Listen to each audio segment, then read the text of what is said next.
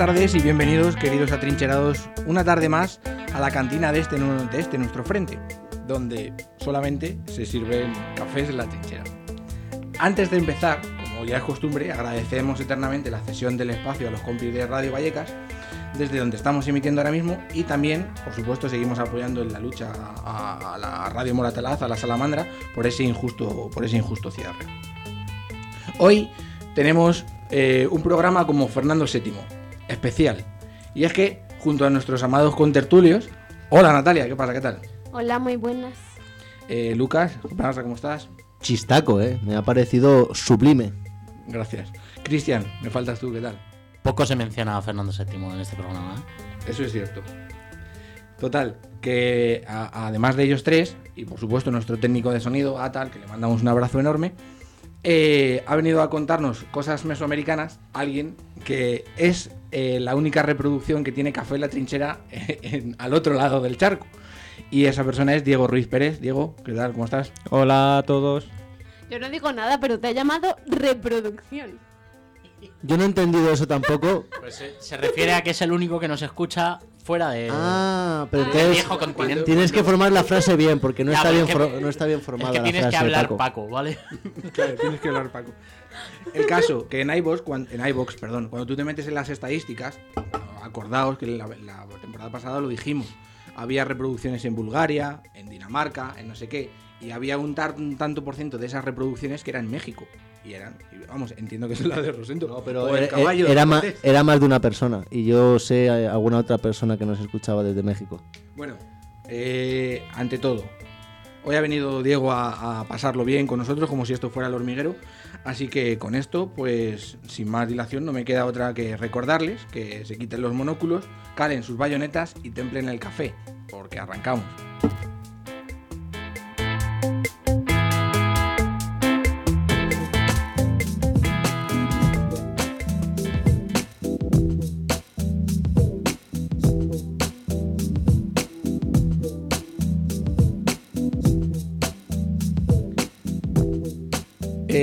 Irremediablemente, con esta música, lo que nos toca es no son cosas de mujeres y hoy Natalia va a hablarnos de qué? De cosas de mujeres. Por supuesto.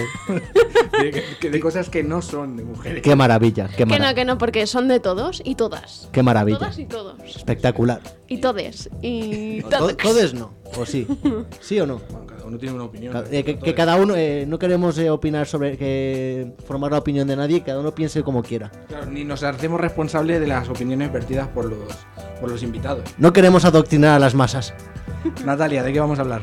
Pues como la semana que viene se celebra el 25N, que es el Día Internacional contra la Violencia de Género, pues me parecía importante sacar el tema a colación. Digo yo. No. Que igual es un tema que nos tiene que importar un poquito.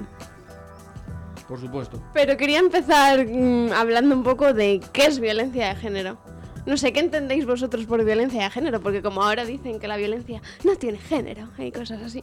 Bueno, eso, eso lo dice Vox, ¿no? Que es violencia intrafamiliar. Pues no sé, para... eh, bueno, contesto yo primero. No, no, no, contesta, contesta. Bueno, así sin pensar, violencia de género es todas las formas de violencia que se ejercen sobre la mujer en distintas formas, ámbitos, contextos, física, verbal eh, y de muchos tipos, mental, psicológica, de muchos tipos. Eh, ¿Estoy en lo cierto o, errado? Amén. bueno, solo añadiría dos cosas que considero importantes. Una, que se produce tanto en la vida pública como en la privada, o sea, no solo en la privada, que creo que es una cosa a tener en cuenta y a diferenciar de esa violencia intrafamiliar. Y segunda, que esa violencia se basa en la pertenencia al sexo, o sea, que, que matan a, a las mujeres por el hecho de serlo. Bueno, no solo las matan, todas estas cosas. Claro. ¿Y esto, pues, por qué? Mm, ¿De qué viene? ¿Por qué pasa esto? Eso esperemos que no, esto esperamos que nos cuente. ¿De dónde, de dónde viene? Bueno, claro, viene de... Bueno, viene- matar- matar yo tengo mis teorías, pero quiero escuchar Sí, sí, por lo que eh, trae Nata, que que seguramente son seguro más es más grandes y más acertado. Bueno, pues mm, creo que es muy importante para diferenciar por qué se habla de una violencia específica contra las mujeres, el contexto en el que esto se produce, que es eh, años y años y años de patriarcado. Al final, todo viene por un contexto sociocultural que marca unas relaciones de poder determinadas en las que la mujer está por debajo del hombre. A la mujer se le ha relegado tradicionalmente a un papel subordinado, eh, sí, eh, relegado al hogar y con unas tareas determinadas, mientras que era el hombre el que estaba en la vida pública, eh, llevando la batuta, digamos. Y claro, en ese contexto, pues si tú estás por encima de la otra, pues, ¿por qué no vas a hacer determinadas cosas, no? No puedes. del- del- ¿Puedo decir una cosa? matarla, No, no la- puedes. ¿Eh? claro. Tengo la teoría de que realmente antes, es decir, cuando se ha producido la emancipación de la mujer es cuando ha empezado a haber más muertes. No sé si este es el estilo correcto, Natalia. ¿Por qué? Porque antes la mujer estaba en una posición tan sumisa que ni siquiera se atrevía a rebelarse o, no de una forma generalizada. Contra, principalmente suma- es, un ejemplo, es solo una parte de la violencia de género, pero es una de las más importantes, ¿no? Contra su marido. Cuando se ha producido la emancipación de la mujer, entrada en el mercado laboral y, y cuando ella de alguna forma se ha, empezado a, a- a liberarse y entonces decía, le decía al marido, hey, que te peten, que me pido de aquí, es cuando ha empezado a haber a lo mejor más muertes, ¿no? No sé si estoy en lo correcto o, o en lo falso. Hombre, pues no lo tengo tan claro. Para empezar, antes no contabilizabas cuáles eran las víctimas de violencia de género, porque ni siquiera tenías ese concepto. Claro, claro, sí, sí. Pero mm, ni siquiera creo que haga falta una situación en la que la mujer se revele para que el hombre ejerza ese tipo de violencia. No. Yo, estamos- yo estuvimos hablando de los, los feminicidios en el sentido de los asesinatos de... pare- de- De, ex, de expareja. No, no, de parejas de marido y mujer, que el hombre mata a la mujer, que lo vemos todos los días. Yo, mi teoría, cuando veo eso en las noticias, saco esa conclusión. Que luego en la violencia de género son muchas más cosas. Pero mi teoría es, como de un tiempo a esta parte, no sé cuántos años, muchos, o pues a pocos, pero de no sé, no sé cuántos años, que las mujeres en, en ese tipo de contextos han dicho que te den por aquí, y es cuando el marido pues las mata. O por lo De menos... todas formas, es que creo que no hay que centrarse solo No, no, claro. en la violencia que acaba en una muerte. Claro, o sea, la violencia psicológica no me parece poco importante ni poco grave y muchas veces se la relega porque si- siempre se habla, cuando se habla de violencia de género, de cuántas muertas ha habido, ¿vale? Y todas las que no han muerto pero están pasando ese calvario, que todos los días las están machacando psicológicamente y ni nos enteramos. Y está súper normalizado, vamos, es que estoy segurísima que... mm, a lo mejor digo una burrada, pero a lo mejor que la mitad de las mujeres hayan pasado en algún momento de su vida por eso. Pues no me extrañaría, la verdad. Sí, a día de hoy, eh, con lo que he estudiado del tema, lo que he visto y lo que he podido analizar de la sociedad. O más, de la mitad, no sé, es que... Es probable. Probablemente en algún momento de su vida una gran mayoría de mujeres hayan sufrido violencia, claro. De hecho, bueno, Solamente la violencia callejera, solamente el, el acoso, eso yo no conozco a ninguna mujer que diga, no, pues a mí nunca me ha pasado. sí, en plan, lo de los piropos esos innecesarios, verdes y demás, sí. Estamos. Y luego, eso me parece una cosa importante, que aunque es verdad que la ley de violencia de género que tenemos en España, que, vale, hay que reconocerle ese carácter pionero, el, que al menos es algo, Pionero, es más que nada. ¿Pionero en qué sentido? Pues Sí que somos el primer país, que ha tenido una... Ah, vale, vale. Es que no lo, lo desconocía. Y bueno, al, por lo menos es algo mejor que nada, pero sí que está muy limitada. Al final eh, estamos eh, limitando la- el concepto de violencia de género en esa ley a la violencia en la pareja. No reconoce la violencia sexual fuera de la pareja, por ejemplo, como violencia de En el género. trabajo, por ejemplo. O el acoso en el trabajo, acoso por razón de sexo o acoso sexual. eh, tampoco la prostitución, la trata, los matrimonios forzados. Y todo eso es violencia de género. Claro, ¿Por claro. qué? Porque está fundamentada en el género de... de- Y en el, en el, en la, en el- o sea, está, está basado en que la mujer está jodida. O sea, eso es, o sea, que La todo- superioridad del hombre. la superioridad y que la mujer es sumisa Sí. y tiene que hacer lo que le diga el hombre. Eso es. Sí, sí. O más bien que el hombre se cree por encima. no es la culpa de la mujer de adoptar un carácter sumiso. Ya, ya, ya. Ya sé que no lo decías en ese sentido, pero... Que al final viene de ahí. De... mm, al final tú eres una cosa, yo soy por encima y... O estoy por encima y hago esto porque puedo. Lo de la frase esa típica, ¿no? Que ahora, claro, evidentemente ahora es muy políticamente incorrecta. lo de detrás de un hombre siempre hay una gran mujer, ¿sabes? Tú sabes que eso lo dijeron en mi discurso de graduación de segundo bachillerato del CEU. Yo es que iba, no. pues, esto es muy humillante decirlo, pero sí iba. Bueno, tam- bueno, también. Bueno, yo he, estaba- he estado allí, me gustó también. Pero el chaval que le tocó dar el discurso, tío, dijo eso. Y, tío, incluso en ese colegio, en, el, en, en la grada, sentó raro, como diciendo, tío, no sé. Es feo decir eso, ¿no? Como en un colegio conservador y la gente dijo, hostias. A lo mejor es que soy muy liberal. En el CEU. Bueno, Natalia, sigue. Sí, bueno, eso de las relaciones de poder, eh, basado en los estereotipos de género. Y hay, por cierto, por ahí, colgado en la web de la ONU Mujeres, unas especies de guías y... ¿Cómo se llaman esto? Que te ponen dibujitos y algunos conceptos. Infografías, ¿no? Infograma. Perdón, Info. como se llame. Infojobs. que sí que te hablan un poco, pues explicándote, mm, pues eso, el origen de la violencia de género, un poco lo que son los estereotipos, demás. Eh, hablando, por cierto, de el tema de... Ah, sí, perdón. De que no se incluyen eh, otros tipos de violencia fuera de... Pues ahora que se ha hablado mucho y ha sido muy mediático el tema de las manadas, nuestra legislación no lo está contemplando como una violencia de género. Hombre, es bastante llamativo, a mí me flipa que, por ejemplo, la manada esta de Manresa, que no les hayan condenado por violación, ¿no? Es, es como surrealista incluso.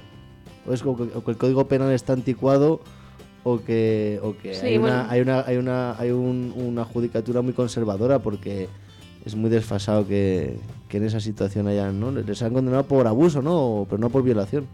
Sí, como que em, se escudaban en que no había que, sido que no había dicho violento. que no, no, y que no había dicho como estaba inconsciente, que como sí. no había dicho que no, No pues habían tenido que ejercer una violencia, Claro. pero en que es como, ah, y que me violes no es suficientemente violento. entre cinco mientras uno se masturba. O sea, Que encima al que se masturbaba no le ha pasado nada. O sea, que ni delito de omisión de socorro siquiera. Pero porque no hablaban euskera, ¿no? Si hablan euskera, pues. títeres, o catalán, ¿no? O Catalán. catalán, entonces va 50 años preso. Claro. Nueve años y medio, ¿no? Por darle dos bofetones a un guardia civil.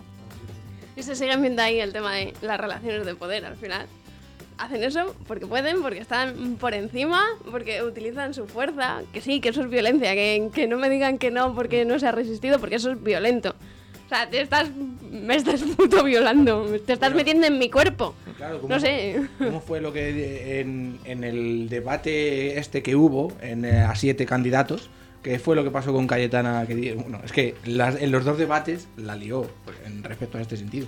Pero en, en el, no la lía, eh, no la lía, sino que en los dos debates dijo que si a no, ti te parece no normal todos- eso que piensa. No estoy diciendo que sea normal, estoy diciendo lo que dijo. Que me estaba acordando, porque antes habéis dicho esto de... Es que no me acuerdo qué ha sido. Bueno, en algún momento ha salido el tema de la prostitución y lo de las violaciones y tal. Eh, eh, un estudio que me leí en su momento sobre...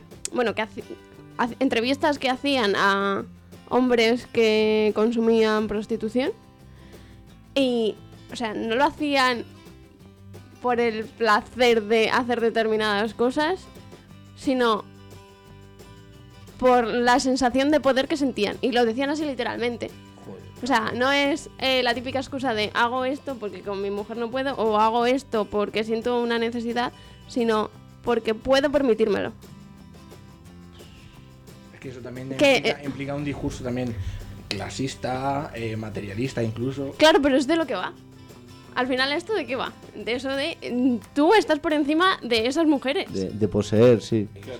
O sea, quiero decir, ahí- Pero porque el ser, el, el- Feo, el ser feo. humano masculino en- sí, pero eh, querer pagar por tiende a gene- tiende a cosificar a la mujer y cuando porque le- de alguna forma se siente superior, incluso le eso es lo que le excita y tiende a cosificar a la mujer y al final cuando la cosificas pues es como Pero porque Pero te han no educado en no que te excite claro, claro, eso. no, pero porque eso el deseo que- se educa. Eso es lo que Sí, te iba claro. eso- eso es lo que te Probablemente, iba- claro. Perdona, eso es lo que te iba a decir, que realmente eh, no es una tampoco una cuestión que no creo que yo creo que no es generacional, porque eso hay chavales jóvenes que- las manadas y todo esto que, que también como que lo disfrutan en cierto modo.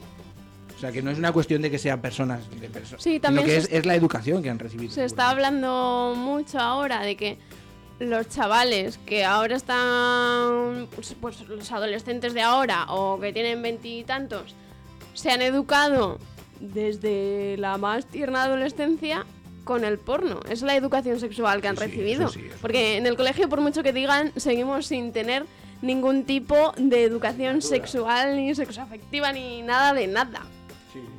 Eso ya lo, lo hablamos en el primer programa, además de la, de la primera temporada, verdad. lo del tema de la escuela y demás.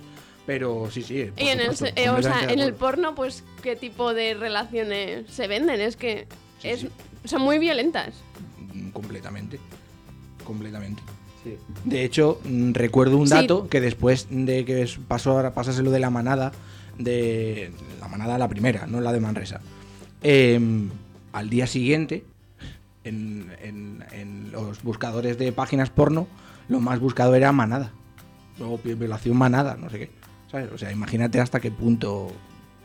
hasta qué punto tenemos la Un enfermedad morbo mental. sin ningún tipo de filtro, ¿no? De... Por supuesto, por supuesto. Sí, sí, además el porno es una cosa que es que es completamente machista y, y, y que denigrar a la mujer. Bueno, había traído algunos datos del ministerio.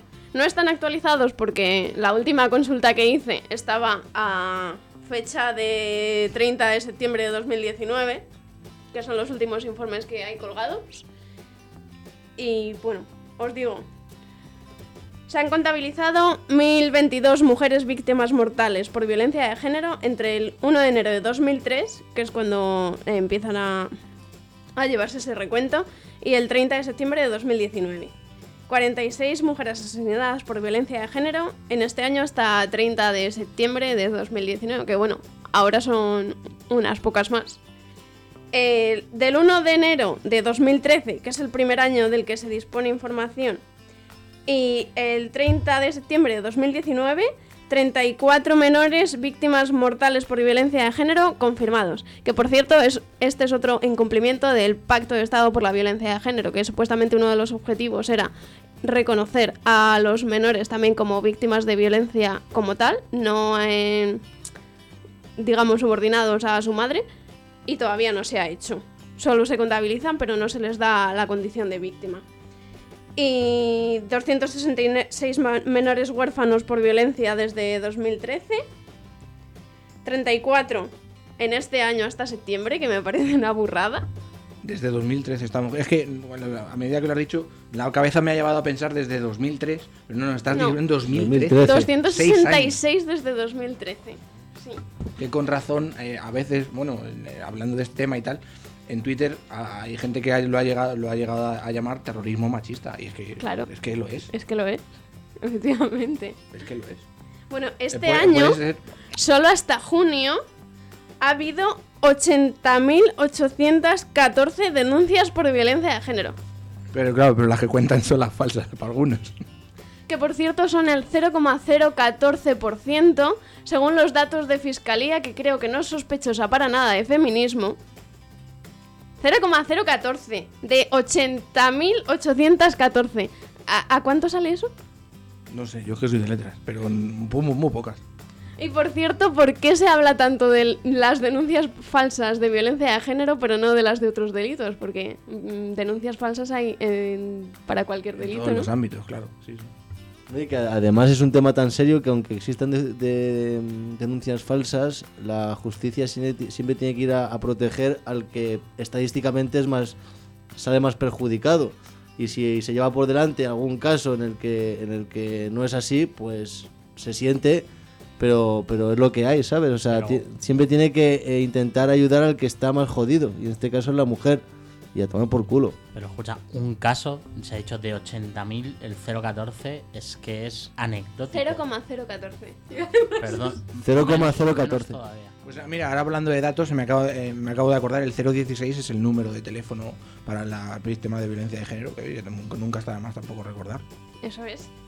Eh, por cierto, de esas 80.000 y pico denuncias, bueno, casi 90.000, ¿no? Eh, solo se han inco- incoado 19.792 órdenes de protección. Que luego ya sabemos para lo que valen. Y a eh, sí, bueno. A ver, sí y no. Menos es nada. y por supuesto que hay que reivindicar que se hagan. Otra cosa es que no se, no se les dote de los presupuestos necesarios y entonces las medidas no sean del todo efectivas siempre. Pero útiles son. y además de esas, nada más que 29.982 hay a día de hoy con protección policial. O sea que de 80.000, ¿cuántas al final? Y todas las que no hayan denunciado. Sí, claro. Porque claro, solo estamos contando las que denuncian, pero ¿y las que no? Entonces, ¿cuántas mujeres hay ahora sufriendo violencia de género? No sé, es que me parece una burrada. Que, que no somos conscientes de, de la magnitud que tiene eso. Claro. Sí, sí, no, por supuesto. Además que es que, digo, es una cosa que... Y, además que mm, has crecido con ella, porque yo he hecho la vista para atrás y fíjate que yo pues, voy a hablar en, en tono personal. Mi abuelo, bueno, sí, mi abuelo ha crecido en una generación y yo he visto cosas que de pequeño no le dabas importancia, pero coño, las ves ahora y, y- las, las recuerdas y dices, joder, una cuestión que, que viene de antaño y, la, y la, la de mujeres que habrá que lo sufren y no dicen nada por, por lo mayores que son, por, por cualquier causa estúpida. Y porque, Tú no, has, tú no has oído nunca, no, no, bueno, sí, ya, es que soy muy mayor. y porque da vergüenza. Porque no es una cosa que cuando estás en... Y eso si la identificas, porque a lo mejor estás pasando por ello y no lo estás identificando. Es muy complicado. Ah, claro, la propia persona te refieres. sí, Sí, sí, sí. la sí. propia víctima, quiero decir. Sí, claro, por eso que ellas no se lo toman. Sobre todo yo lo estoy enfocando el comentario un poco más a la gente más mayor. Le dicen, no, bueno, ya para lo que me queda y tal. Y además que es que es como siempre ha sido así, Claro. pues Por eso yo creo que es muy importante la sensibilización y la formación, pero desde que somos muy pequeños. O sea, que en los Sí, coles sí, que debería, cumpliéndose, por cierto, la ley de violencia y el pacto de Estado, meterse como una cosa transversal, pues sea en las tutorías, sea en cualquier tipo de clase, temas de este calado, digo yo, vamos. sí, completamente de acuerdo. Completamente de acuerdo. Y Eh, bueno, yo así por terminar eso, recordar lo que decías del 016, que está 24 horas al día, 365 días al año, tiene asesoramiento jurídico de 8 a- de la mañana a 10 de la noche, atiende en 53 idiomas y para personas con discapacidad auditiva o del habla está el 900 116 016 o una aplicación a través de telesor.es o svisual.org. Fenomenal. Y recordar, por supuesto, que si llamas el 016 no se refleja en ninguna, en ninguna factura ni nada. Así que, pues nada, un tema un poco demasiado serio para lo tontos que somos, pero son temas que hay que tocar para intentar erradicar esto. Así que yo creo que Natalia, con, si te parece bien, lo despedimos, pero te quedas con nosotros o te Claro. vas. Hombre, si me quieres echar, tú verás. No, no, por, no, por supuesto, echarte no. Café en la trinchera, el programa que sintonizó Napoleón en Fontainebleau. Fontainebleau. No, pero era Fontainebleau. Fontainebleau. Fon- Fontainebleau. Fontainebleau. El Fontainebleau. No, no, no, era Fontainebleau.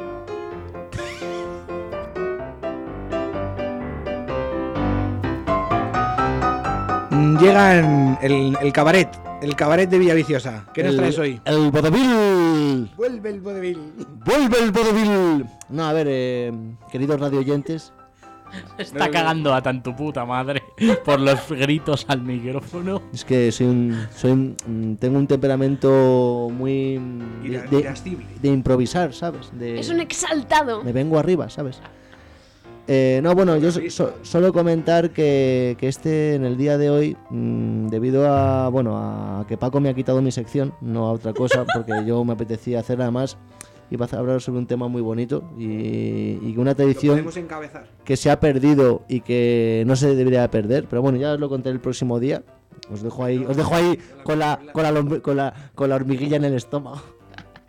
Y, y nada, pues voy a cederle mi sección a, a nuestro compañero de la facultad, Diego, que parecía que no iba a ser nada, que iba a ser, ¿sabes? Que iba a estar ahí con el amianto todo, toda la vida, pero el cabrón se ha labrado un futuro, ¿sabes?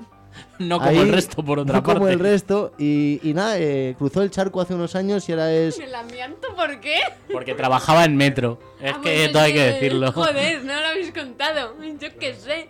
Bueno, pues eso sí, pero entonces eh, cruzó el charco y ahora es un eh, brillante investigador de la Universidad de, de México y viene a contarnos hoy sus historias. Hola Diego, ¿qué tal? Espera un momento, Diego, perdóname que te corte, pero es que la verdad que Lucas lo ha hecho muy bien. Como entrevistador, por favor, sí.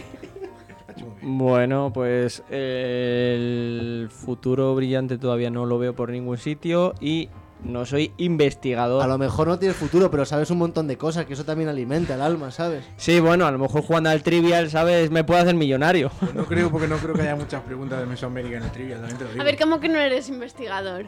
Mm, investigador, a ver, en la Universidad de México tiene diferentes plazas. Unas son de profesor y las buenas buenas son de investigador. Bueno, pero que lo que haces es o investigar. sea, quiero decir, sí, eso sí. Pero al decirlo así parece que investigador de la Universidad Nacional Autónoma de México. Bueno, Bueno, pero estás en el camino, ¿no? O sea, estás más cerca tú que yo, por ejemplo.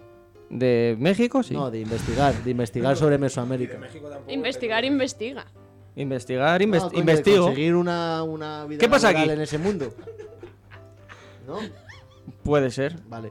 Pero, Eh, pero, pero vamos, porque me estoy especializando en eso. Tú pues tendrás tu un El- el futuro de, cor- de el- profesor, El cortar leña. De- de- de cortar, cortar... leña y, ser hermano de los de, lo- de, la, de toda la familia esta de Harry Potter de pelos rojos. De- Ah, con, eso, con eso va sembrado. Y de los Alcántara. Y Eh, de los porque Alcántara. es... eh, Luca, no sé si lo sabéis, pero es el hermano gemelo de Tony Alcántara. Pero el, el ge- el hermano gemelo guapo. Pero escúchame una cosa, bueno, yo no sé qué, qué preguntas ha traído Paco, pero No, no, no te eh, bueno, pues a mí se me ocurre preguntarte eh, varias cosas, pero luego, luego volveremos al metro y ya sabrás por qué. Pero, mm, ¿qué es lo que te hizo realmente decantarte por Mesoamérica, es decir, por la historia prehispánica de, México? ¿Qué es lo que te llamó la atención de, de ese mundo y por qué te dedicas a ello, Diego? Mm, bueno, pues como trabajaba en metro y antes tenía dinero, ahora ya no, evidentemente, pues eh, me fui de viaje a México y antes lo que me gustaba era la escritura jeroglífica egipcia, pero pues tampoco es que haya mucho futuro para los españoles en eso. Entonces en escritura jeroglífica maya pues hay poca gente. En España estaba Alfonso la Cadena, que algunos ya conocisteis. conocimos. Desgraciadamente falleció hace casi dos años y hay que decir que era entre los tres mejores del, del mundo eh, epigrafistas. Entonces, pues a mí me, me gustan las escrituras antiguas y al final pues me llamó la atención entre el viaje que hice a México y, y esa, no sé, ¿Y tú la, la relación que tuviste con Alfonso fue allí o la entablaste ya desde aquí? Porque fue profesor nuestro. Sí. en- No, no, yo, yo la entablé ya de aquí casi los dos últimos años de carrera, ya entablé ya la relación con él. Para que, ir un poco más atrás. O sea, no solo por qué Mesoamérica, sino por qué historia.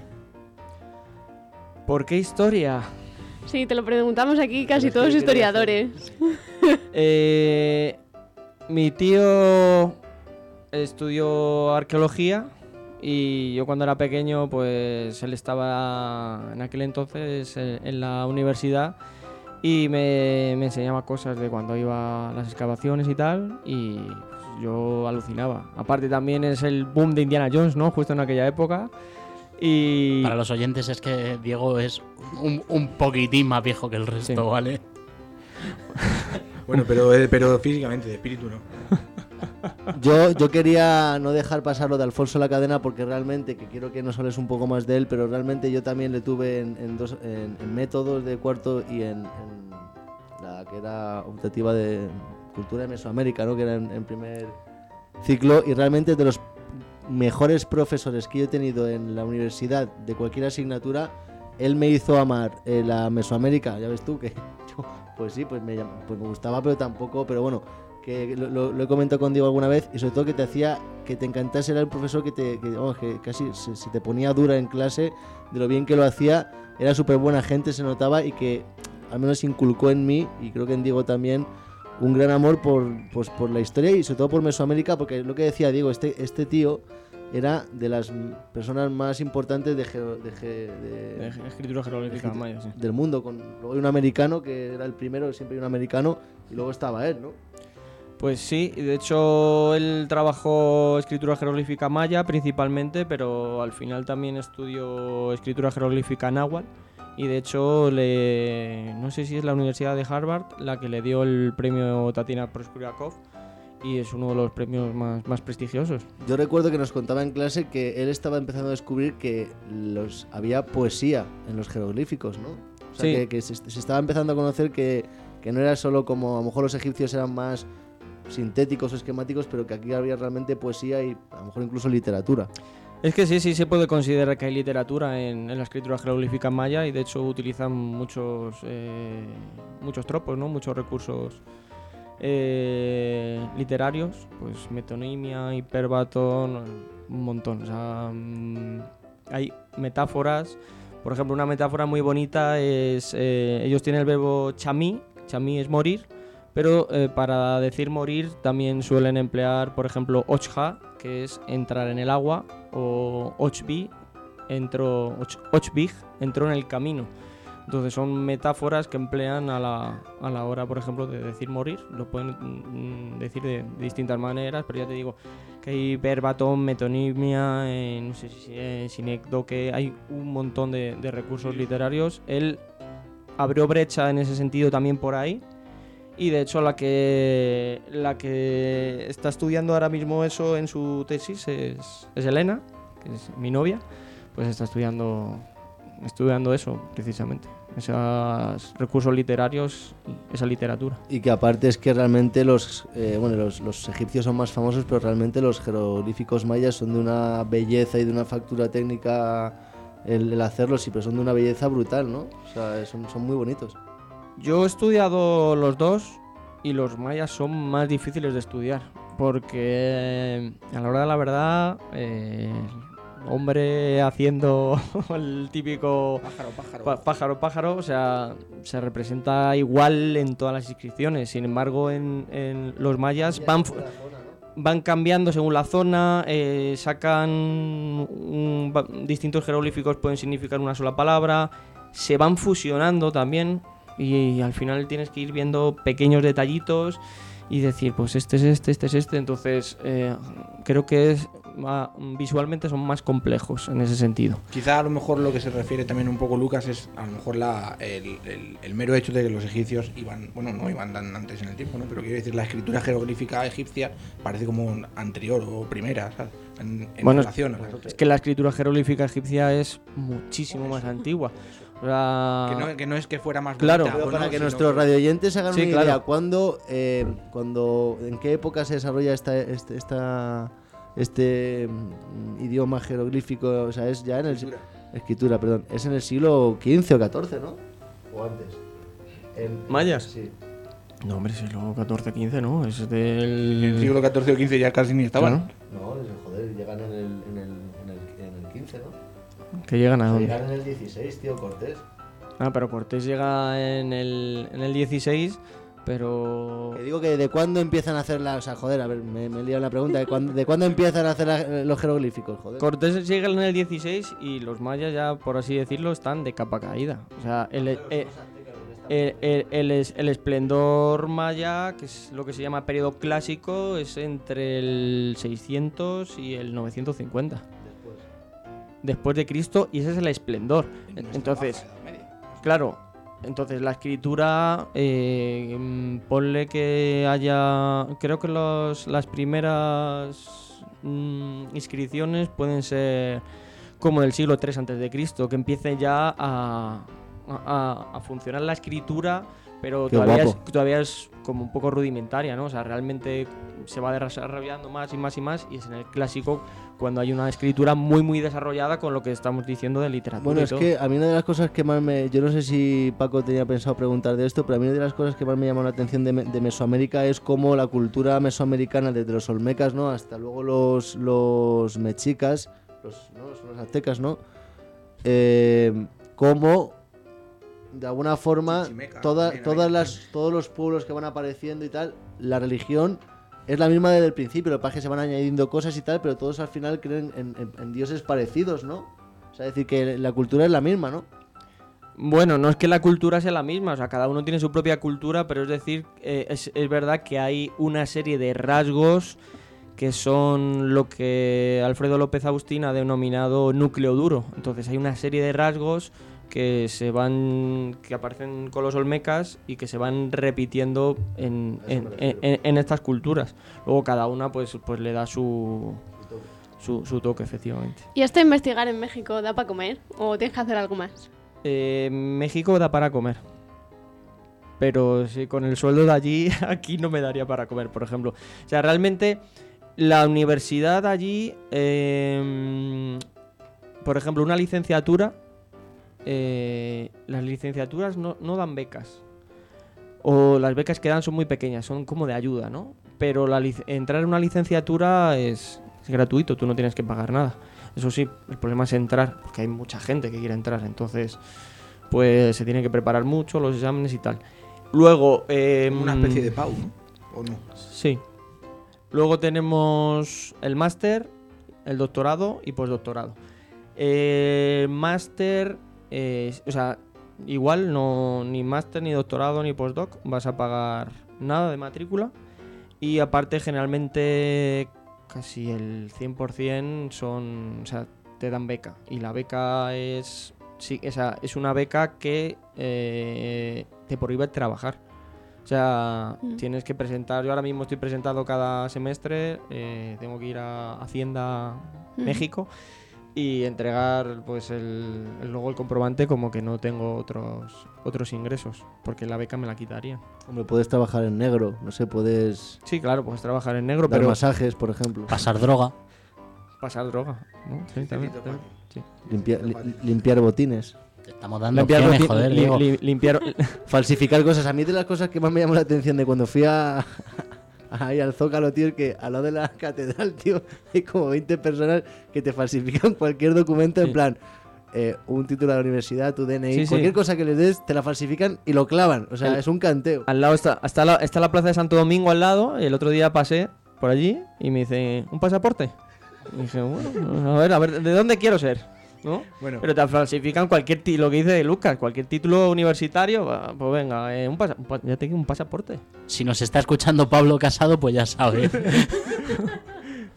Bueno, mm, para ir cerrando la entrevista, aunque estamos muy a gusto, eh, yo entiendo que el- en el siguiente programa del jueves que viene también vas a venir a contarnos cosas. ¿Tú nos puedes adelantar algo sobre lo que va algún Porque mira, yo te comento, Lucas tiene una sección en la que mm, relaciona un poco la historia con el humor. la han robado. Entonces, eh, ya que te la ha cedido, eh, nos puede dar una pinceladilla para ir Sí, claro. para ir abriendo boca. Un, una, una leve, eh, un, un- leve trazo, eh, Esbozo. un, leve, un leve esbozo. Es una historia que a Lucas le fascinó cuando estuvo en México le- y le conté y es- se centra en lo que, le, lo que aconteció a, a un caballo que llevaba Cortés en una de sus expediciones Yo por también- la selva guatemalteca. Muy bonito, pero yo también soy un a mí cuando la gente me cae bien y, y tal, me hace, yo soy una persona muy fácil, ¿eh? O sea, a mí se me compra muy barato. Y u- una última pregunta, ¿qué tal es vivir en México? ¿Cómo es vivir allí? ¿Te han, apuntado, te, te han apuntado alguna pistola o eso es solo co- cosa de leyendas? Bueno, pues vivir en México es como vivir en cualquier gran ciudad, ¿no? Eh, tienes que tener cuidado en por dónde te metes y por dónde no. Pero la comida y tal, la vida me refiero. Mm, Le acabas de preguntar por lo otro.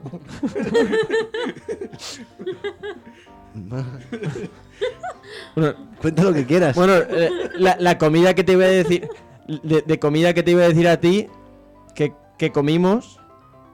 Y, y- y merendaste tacos, además. O sea, comimos y ya estaba a reventar. Que dije, yo no quiero más. Y dijo, yo me merendamos unos tacos. Unos tacos para merendar. Tú piensas que yo volví con 15 kilos más de peso a España, ¿eh? No, Después no. de mi año allí. Eh, bueno, yo hace año y medio pesaba 17 kilos menos, eh, o sea, más que ahora. Entonces, pues, ¿qué, qué me vas a decir? De... Hay, que, hay, hay que, hay que decir que los tacos son, son muy baratos. Entonces, pues por 2 euros, como. Entonces, mientras que si voy al supermercado e intento comer como español, por así decirlo, pues me estoy dejando bastante más dinero. Entonces llega un momento que dices, me tengo que hacer la comida, tengo que ir al supermercado y tal, y encima tengo que estar con la tesis para arriba, la tesis para abajo. En fin, dices, pues como taco, eh, ceno taco, al día siguiente como taco, ceno taco, eh, me estoy gastando poco dinero, pero pues, Si sobrevives. pues al final, pues cuesta más rodearte que saltarte por encima. Bueno, Rosendo, pues con esa pequeña pincelada y con ese ah, apertura de, de- de boca que nos has dejado para, para hablar en- sobre el caballo de Cortés en el siguiente programa, eh, te despedimos que vamos con Cristian. ¿Qué, qué te parece? Que además voy a añadir que veáis en las redes sociales que voy a poner por qué Rosendo se llama Rosendo, que no lo hemos explicado durante el programa. Pues lo ponemos en el post de Instagram o donde sea. Pero nos has traído croquetas. Que no se he traído croquetas, que me dejes en paz con las croquetas. Las croquetas todos las- putos días, todos los putos días pidiendo croquetas.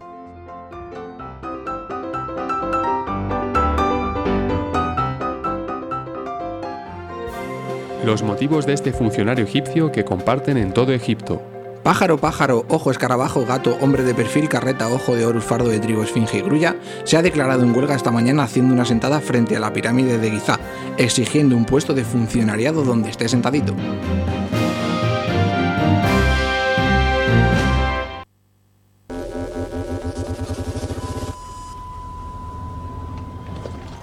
¿Vienes con un discurso preparado? No tengo un discurso. No planeo lo que digo, ni siquiera quería. Yo solo sabía que tenía que venir, plantarme aquí y que me escuchaseis. Pero de verdad, no solo que pusierais cara de escuchar como hacéis el resto del tiempo. Cara de sentir, no cara de procesar. Ponéis una cara y nos hacéis salir al escenario. Y nosotros, nosotros la herida, cantamos y bailamos y damos tumbos. Y vosotros lo que veis aquí no son personas. No veis personas aquí, es carnaza. Y cuanto más falsa es, más os gusta porque la carnaza es lo único que funciona ya. La carnaza falsa es lo único que podemos tragar. Bueno, hay algo más. El dolor real y la maldad, eso también. Sí, empala un tío gordo y nos portiremos de risa, porque nos hemos ganado el derecho, hemos cumplido en la celda y él es solo morralla, así que ja ja ja con él. Porque estamos desesperados y tan idos de la cabeza que no tenemos juicio. Solo sabemos de carnaza y de comprar mierda. Así nos hablamos entre nosotros y nos expresamos comprando mierda. Nuestro mayor sueño es comprar una gorra nueva para nuestro querido avatar. Una gorra que no existe. Ni siquiera está ahí. Compramos mierdas que no existen. Mostradnos algo que sea real y libre. No podríais. ¿Verdad? Nos mataría. Estamos aletargados. Nuestra mente se ahogaría. Podemos soportar cierta admiración. Por eso cuando encontráis alguna maravilla nos la dais en dosis bajas. Y solo si está adulterada, envasada y administrada a través de 10.000 filtros preasignados hasta que no es más que una serie de luces sin sentido mientras seguimos pedaleando un día sí y otro también. ¿Hacia dónde? ¿Alimentando qué? Solo celditas y pequeñas pantallas y celdas grandes y pantallas grandes. ¡Que os den! ¡Que os den! A eso se reduce, a que os den. Bueno, con esta grabación espero que Cristian nos diga a, la- a qué se refiere, porque casi nos estalla la cabeza. Esto es eh, relato distópico y en realidad es la intro del anterior disco de los chicos del maíz, de Trap Mirror, pero es un audio que pertenece a un episodio de Black Mirror de la serie. Ah, amigo. Eh, Ah, vale. ah, claro, ya está. Ya nos hemos Vale. Y como y con esto pues voy a seguir con el hilo de los relatos distópicos del es. anterior programa. Pero ¿qué, qué pasa? Tiene, esto tiene un, un problema y es que como no hemos emitido todavía el anterior programa cuando se está grabando este, pues obviamente nadie ha mandado nada para el concurso. Porque somos así de inteligentes. Esto es un absoluto dislate. Un dislate. Como me gusta esa palabra. A Paco también. Dislate. Dislate, ¿no? Sería en inglés. Así que lo que he traído hoy es un ejercicio de escritura creativa sobre cómo escribir una distopía. Para que, pues yo qué sé, os pongáis a ello, ¿sabes? Me estáis tocando ya los cojones. Para que escribáis una distopía, idiotas. Idiotas. Venga. Eh, son unos poquitos pasos. 3, 4, 5, 6, 6 pasos. Eh, lo he sacado de un blog que se llama Literautas, por cierto, que yo lo llevo siguiendo un montón de años. Muchísimos años, ¿eh? Y el, probablemente el artículo este tendrá como 5 o 6 años, pero es que es cojonudo. Merece la pena que le echéis un ojo. Lo conozco. Paco, si no sabes de qué estás No, hablando. no, te tío. lo juro, aquel iconito era como una especie de búho o algo así. Sí, sí, sí, sí. efectivamente. Hace Joder, muchos chaval. años lo sigo. Hace- sí. Claro, claro. Eso es TripAdvisor, Paco. Y en plan culto, una revista que recomendamos. Sí, claro, no, no la vas a recomendar, no te jode. Venga. El, el primer paso para el, para el ejercicio de, de escritura creativa. El primer paso para crear una distopía. Busca la analogía. La mayor parte de los autores de ficción distópica utilizan el universo inventado para denunciar o resaltar un problema de su propia realidad. Si antes de empezar a construir el universo distópico de tu historia, echas un vistazo a tu alrededor y analizas qué cosas te causan miedo o preocupación, qué aspectos de la humanidad te gustaría denunciar o qué problemas crees que tiene o puede llegar a tener nuestro mundo, te resultará más sencillo inventar una nueva realidad que funcione como analogía de lo que quieres resaltar. Por ejemplo, Yo lo tengo que leer dos veces. vale. Por- y mira que te lo he leído. Paco, tú. Paco, eres una distopía en ti mismo. Por ejemplo, eh, piensa qué pasaría si ganase Vox las elecciones con mayoría absoluta en España. Sí, vale. Lo ¿Vale? tengo- lo tengo. ¿Vale? Pues ese es un punto de partida perfecto para comenzar una distopía. Esperemos. Con nosotros en la cárcel. ¿Tú le venderías tu alma al diablo si a raíz de que Vox ganara las elecciones con mayoría absoluta y tú escribieras una novela que te forrara? ¿Qué preferirías? ¿Una novela distópica con la que te forrara? ¿Me puedo ir de España primero antes de publicarla? Porque- No. Es Eh, muy raro Entonces esto porque no. se supone que, que- que- que ya sabemos qué ha pasado en las elecciones. Ah, bueno, claro, es que esto ya se emite y ya sabe. Menos, menos, menos mal que ha ganado Rosa Díaz. Yo creo que ha ganado, sin, sin, sin saberlo, pero creo que ha ganado España. Bueno, sí, ¿Sabes sí. el que no se debería comer una mierda? El puto errejón. Ahí lo digo. Di- Me puedes cortar si quieres luego en producción. Y yo lo voy a insultar a Vox, ¿eh? Venga, sigue. Segundo paso. Busca el grupo de poder. Uno de los aspectos comunes de todas las distopías es que existe una forma de organización o de poder que ha llevado a la sociedad a esa situación. Puede tratarse de un líder carismático que domina a la sociedad de forma absolutista, o una realidad en la que las máquinas han llegado a controlar al ser humano. O una realidad en la que el fanatismo religioso ha convertido a la ciencia en algo prohibido y perseguido. Lo que se te ocurra y se adapte mejor a lo que quieres contar. Joder, la España del 19. Con lo, de, Yo- lo del fanatismo religioso a mí me ha venido a la mente la España del 19 el, el- el- la de cada. Yo si, crea- yo si crease una distopía, en mi distopía, en mi mundo distópico, en, en la mía, en, ¿En la tuya? en ¿En la que yo haría, En la tuya, seguro. los morlacos y los becerros como Paco serían perseguidos y metidos como en jaulas y comerciaríamos con ellos. Tú imagínate una distopía, pero al contrario, una, dis- una, distopi- una distopía cookie. Una distopía en la que Paco no pudiese salir por la calle con esa puta cara que tiene. Pero porque me- la gente me, me alabaría. O... No, no, no, al contrario, hijo de puta. Te, lanzarían boñigos de caca. Pensaba que lo de la distopía cookie era en plan Mr. Wonderful. Claro, Claro, claro. todo, todo imagínate. Mr. Wonderful. Bueno, pero es que si habéis visto eh, Black Mirror, que todos los episodios ya dijimos que son distopías, hay, hay un episodio en el que va de que. de como si Facebook gobernase todo. Lo de Y, los to- puntos y y- todo depende de los likes que te den. y es un poco eso, es todo Mr. Wonderful. Tienes que ser totalmente Mr. Wonderful o te vas a la mierda. Bueno, venga, siguiente. Determina el funcionamiento. El tercer paso es más complicado, pero también más divertido. Consiste en imaginar cómo todos los detalles que, con todos los detalles que puedas, cómo funciona la sociedad que estás creando, cómo se organiza, qué leyes y restricciones tiene, cuáles son los castigos, dónde vive la gente, cómo vive, cuál es el sistema económico, qué idiomas hablan, qué razas o clases sociales existen. Cuanto más detalles consigas crear, más profundo y real será tu universo distópico. Por ejemplo, ¿qué pasa Paco si sale a la calle? ¿Le pinchan con un palo? Sí, bueno, no, ahora mismo no. Ahora mismo no, pero, pero podría, podría pasar, pasar, podría, podría pasar, pasar, perfectamente. Cuarto, crea el marco histórico. Una vez hayas establecido los tres puntos anteriores, es importante que construyas una historia para esa sociedad. Es decir, cómo se ha llegado hasta ese punto, qué pasos se han seguido, en qué momento se descontroló, en qué ha desembocado. ¿Existen grupos rebeldes en contra del poder establecido? ¿Cómo se forjaron? ¿Cuál es su situación real? ¿Qué grandes líderes ha habido? ¿A quién venera el pueblo?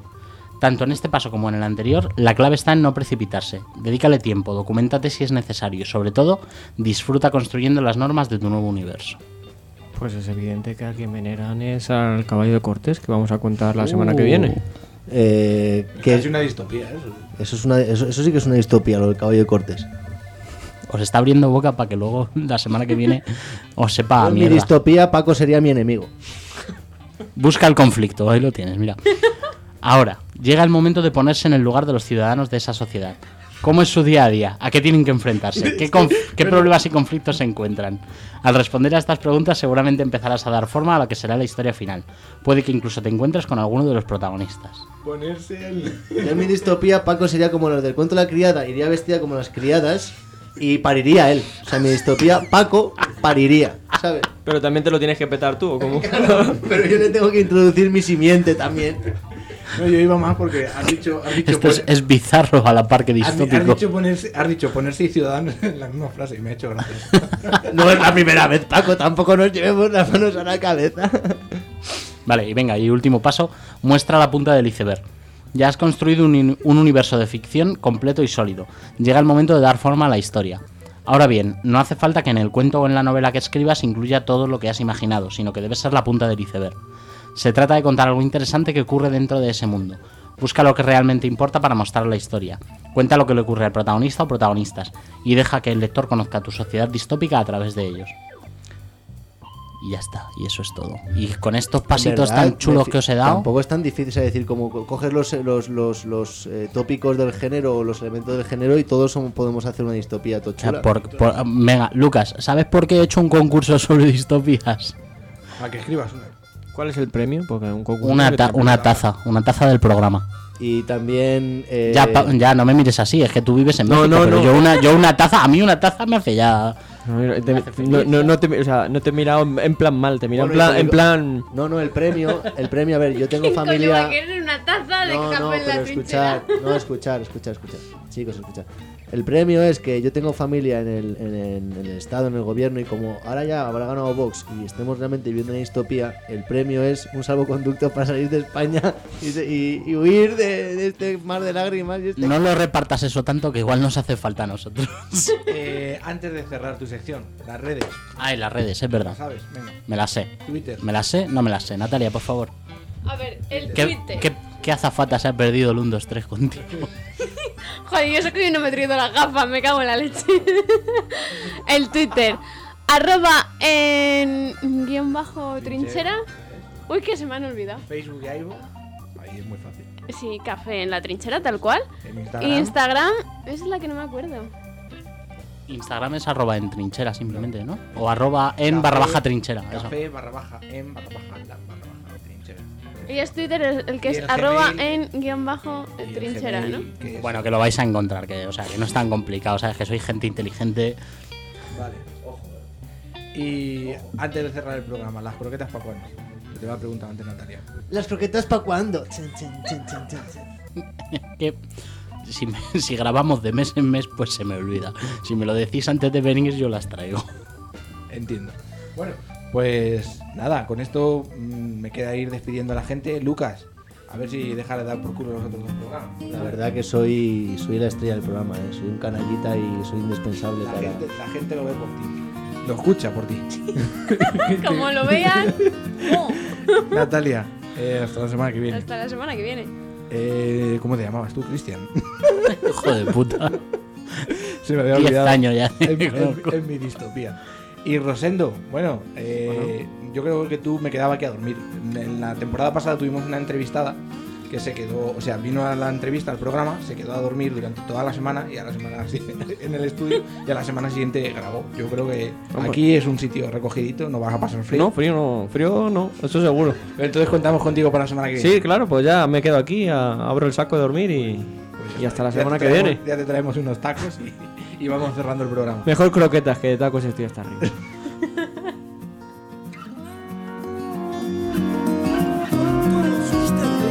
Pedro Sánchez y Pablo Iglesias, los panchos.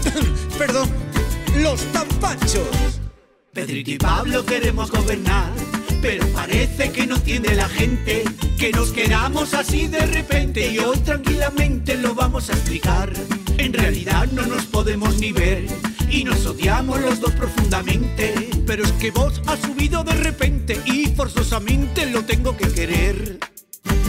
Quiero tres ministerios, te los doy. La vicepresidencia, te la doy. Un cuarto la Moncloa, te lo doy. Dos kilos langostinos de San Lucas. Quiero tu avión privado. ¿Mi avión privado? No, no, que no. Mi avión privado, que no, que no, que vuelo yo. ¿Que no? ¿Que no? Pues entonces me voy con los de Vox. No, no. Me voy con los de Vox. Que no, que no. Que me voy con los de Vox. Que tocoleta yo no pienso pactar. Yo lo que quiero son nuevas elecciones. Con cada una ganó más sillones. Vuestras peleitas me vienen genial. Aunque te dije un día por televisión Que si pasábamos no dormiría tranquilo. Fue una bromita que hice entre amigos y con dormidina se me quita todo. Yo quiero 10 ministros. Toma 20, la vicepresidencia, mala dieta, dos cuartos en Moncloa y con baño, 6 kilos langostinos, te los pelo. Quiero tu avión privado. ¿Mi avión privado? No, no, que no, en todo caso, en el privado vamos los dos. ¡Ay! ¡Qué bien! Que los de izquierda nos vamos a entender. No, no, El avión para los dos. que ven mis ojos. El avión para los dos. Mandan los rojos. El avión para los dos. Ay, mi Españita. El avión para los dos.